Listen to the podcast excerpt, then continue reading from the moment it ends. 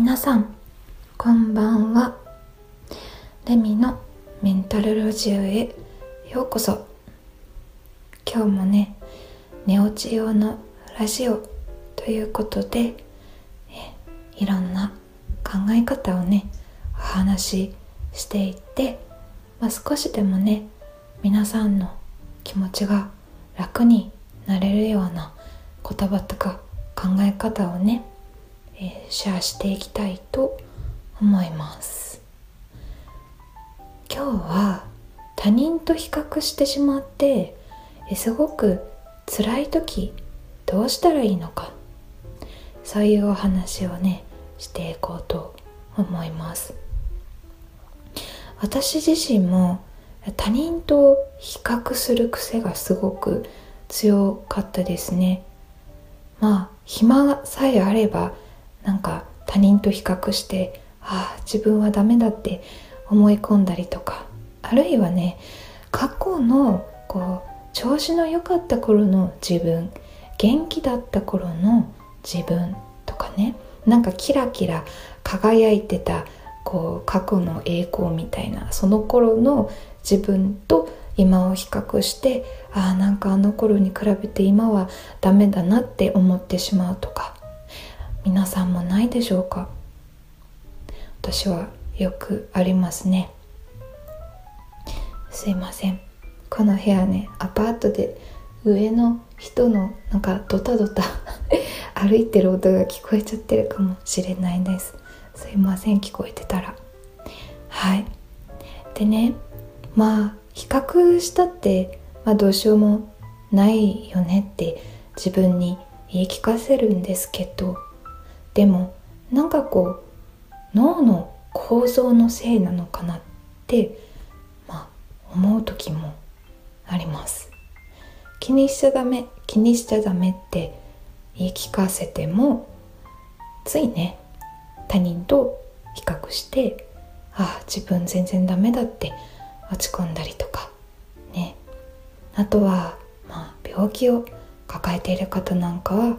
症状がぶり返してしまってで過去の元気な自分と比べて悲しくなるとかね。なんかそういう思考回路に必然的になってしまうものなのかな人間は。なんかそういうふうに思いますね。ではそういう時にどうしたらよいのか、まあ、具体的に比較をしてしまって辛い時の対処法でね私はこういう思考法を、えー、やるようにしてるよという話をしていこうと思います。まず一つ目は人との関わりをあえて減らすです。以前、まあ、いろんな友達とあの会って遊んでた時期にねやっぱりみんな優秀だしなんかすごい頑張り屋さんでいろんなことにトライしててすごいな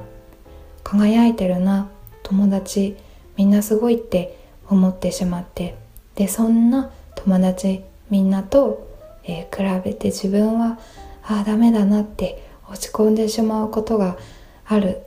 まあ、そういう比較しすぎて悩んでた時期がありました。でその時にね会社の保健師さんに相談したんですよ。こんなしょぼいね大したことない悩みで相談すんじゃねえって感じなんですけど。いや保健師さんはすごくいいカウンセラーだったので何でもかんでも相談してたんですけど。その時に保健師さんにもらったアドバイスは人との関わりをちょっと減らしてみたらいいんじゃないかなっていうことでした。ちょっとねいろんな人と遊んだりとかするのはいいんだけどあんまりやりすぎるとね疲れてしまったりちょっと影響を受けて落ち込んじゃったりとかねあるから少しそういう関わり減らしてみたらって言ってました。これって、まあ、直接誰かと会うっていうことだけじゃなくってまあ SNS をさ見てたりするとそれ顕著になんか現れますよね。他人のキラキラしてる様子を見て比べて落ち込んじゃうとかね。皆さんも別にその人を嫌いとかじゃないのに仲の良い友達ですら自分がこうしんどいな人生うまくいかないなっていう時に会ったりすると相手が人生こう順風満帆な感じでね順調にいってて楽しそうにしてる時にしんどくなるってことないでしょうか、まあ、あるいはネット SNS とか見てても自分がうまくいかない時に他人のこう幸せそうなね様子キラキラしてる様子を見てしんどくなるってことないでしょうか？自分の仲のいい友達がすごい頑張ってていろんなことに挑戦してるっていう話を聞いてそれに比べて私はって落ち込むことないでしょうか。私はまあたまにありますね。友達に会いたいだけど会ったらなんかみんなキラキラしててまるで自分がダメ人間に思えちゃうこともあったりして。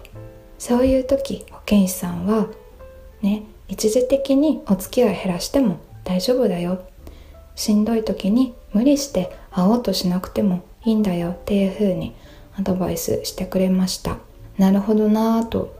まあ申し訳ないけど今は例えばね友達の中でもこの子と会うと自分のメンタル落ちちゃいそうだから今は会うのやめとこっかなってそういう選ぶ自由っていうのもあるんだっていうふうにね思いましたね。まあただあまりそんなことを繰り返していると 数少ない友達がもっといなくなっちゃう。そうなんですけど。ただまあ仮にそこで縁が切れた友達ってのはそれまでの関係でしかなかったりするのでまあいいのかもしれません。本当にね大切な友達親友っていうのはね会えない期間があったとしても残ってくれるものなのでね。なので一時的にしんどい時だけ会いたくない人に無理して会わないっていう選択も、まあ、ありかなと思います。次は徹底的な SNS ブロックです。はい。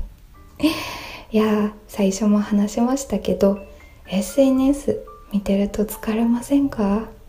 私はねまあなんだろうリアルの SNS もうインスタとかはねもう全然見てないです。はい。すごく疲れちゃうしなんかこれやらなくても別に日常生活で困らないしなって思ってきてまあ自分のねリアルのアカウントはもう LINE 以外は全然やってないですね。でも私この SNS をこうやらないっていうメリットの方がすごく大きいなって思ってて、まあ、そのリアルの方での SNS ですね、うん、周りのその、まあね、自分が落ち込んでる時にこうキラキラしてる人のアカウントをね、えー、見ることでメンタルがちょっと落ちちゃうっていうのも防げるしあとは久々に友達に会った時に SNS やってないからみんなの近況を知らない状態で会えるからあそんなことがあったんだねえー、そんなことあったんだっていう風に入ってくる話が新鮮なんですよね。うん SNS やってるともう全部筒抜けなのであそういえば誰々ちゃんねこうだったよねああだったよねっていうのが事前にね分かっちゃうけど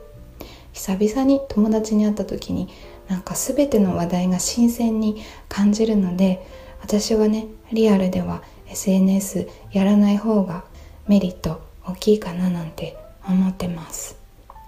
次はですね成長した証だと思うようにするです。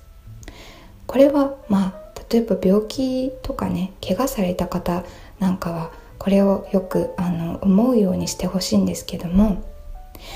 自分が絶不調だった頃のことを思い出してください、まあ、あるいは健康な方でもねいいと思うんですけど自分がこう一番人生でうまくいかなかった頃のこととか人生でこう挫折した時とかね、まあ、病気の方であれば一番体調がひどくてボロボロだった時のことを思い出してください。私もねもう人生のどん底の頃を、ね、思い出すと本当にもう何度も、ね、この世の終わりみたいに、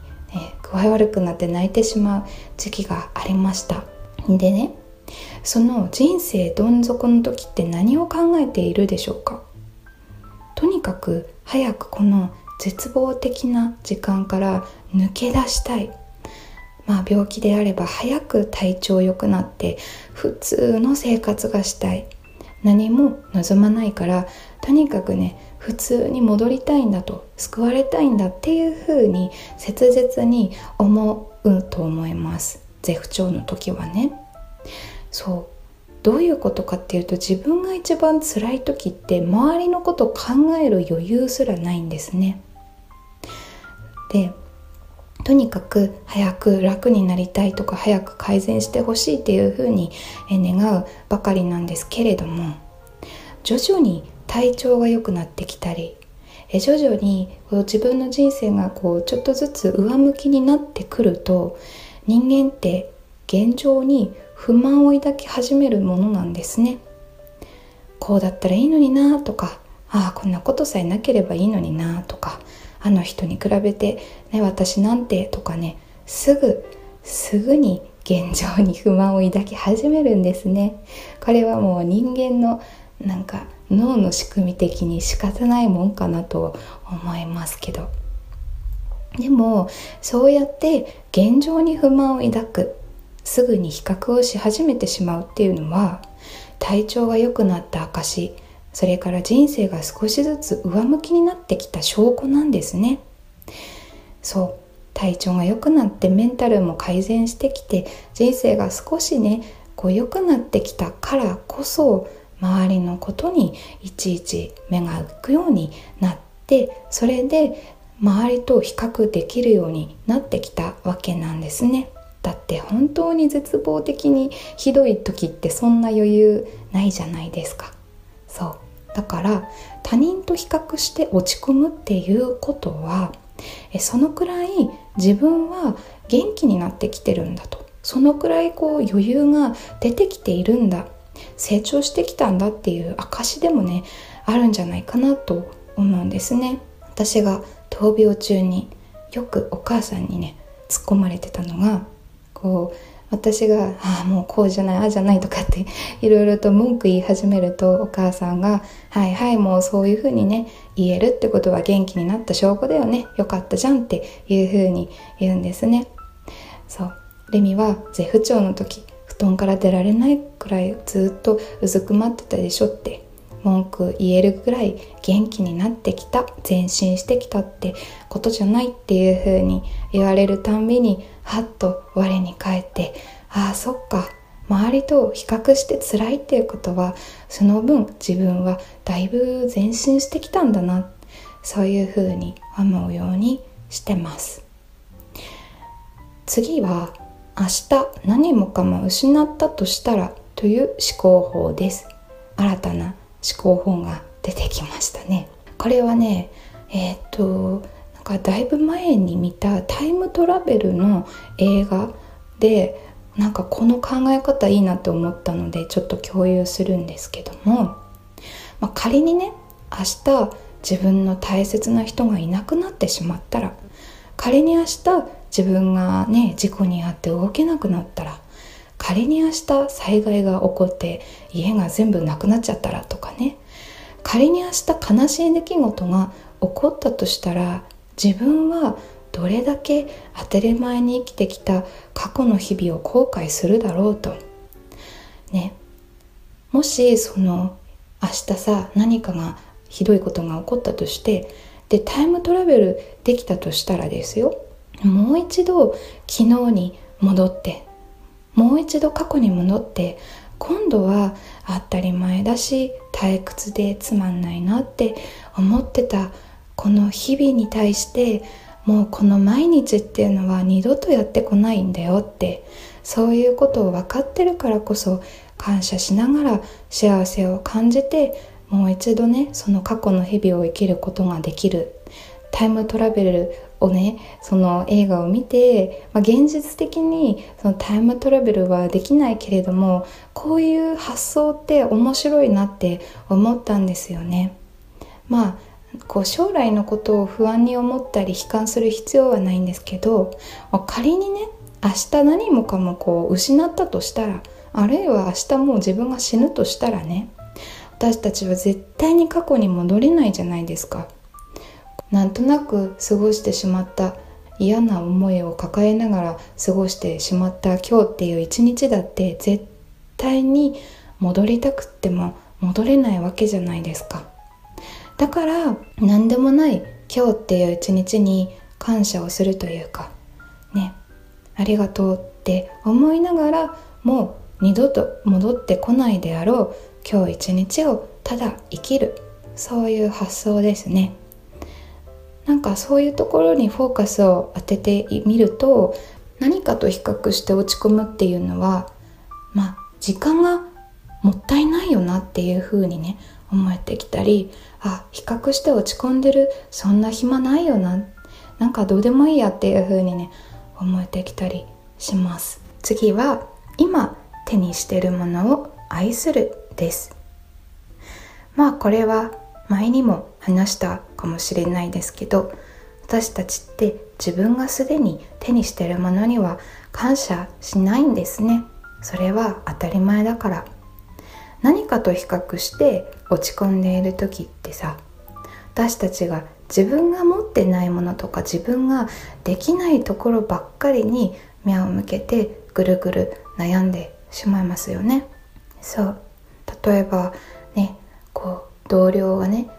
先に出世していってねいいな自分は全然ダメだな仕事できないな同僚羨ましいなって思ってる時とかなんてさ自分が今できていることたくさんあるはずなのに自分が持っているもの本当はいっぱいあるんだけどそこに目を向けることができなくって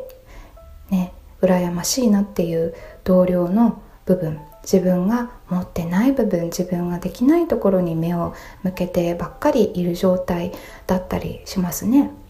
そういう時こそ自分のできること自分の持っているものに最大限目を向けて最大限愛するっていうことは必要なのかなっていうふうに感じます。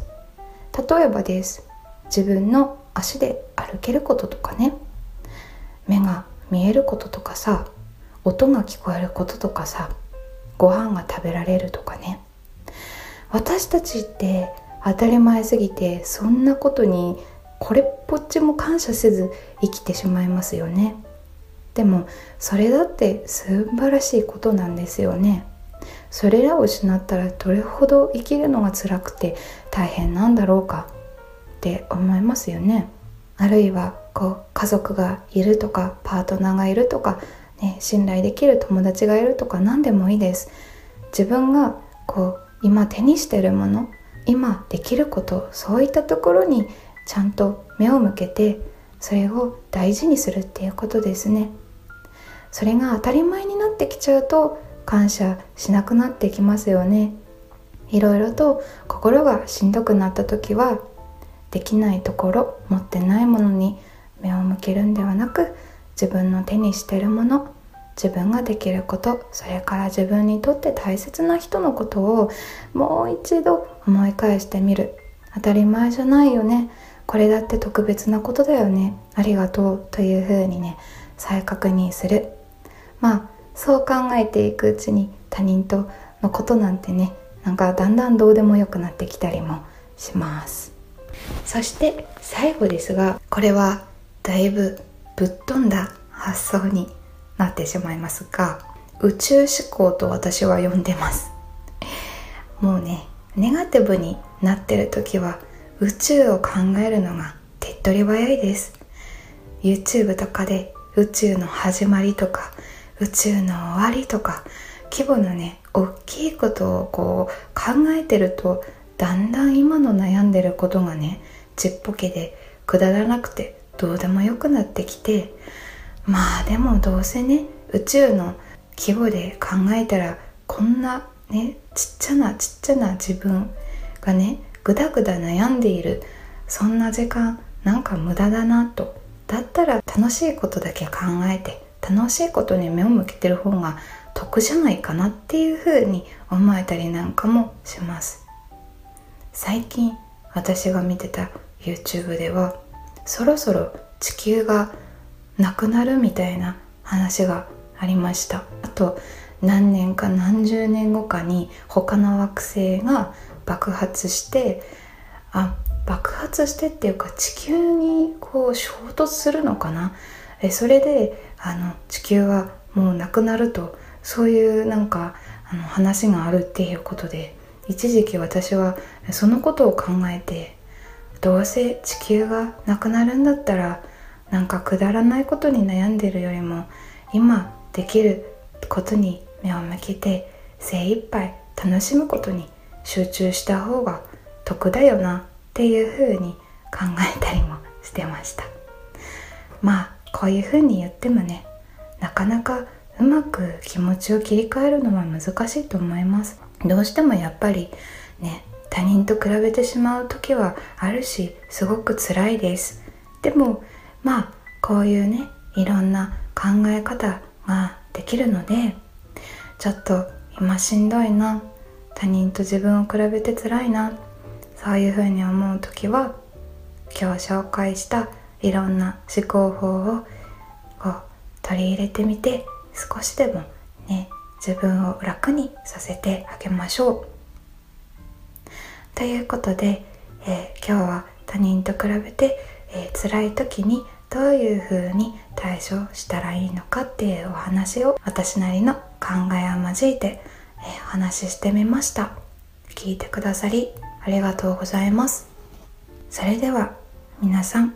おやすみなさい。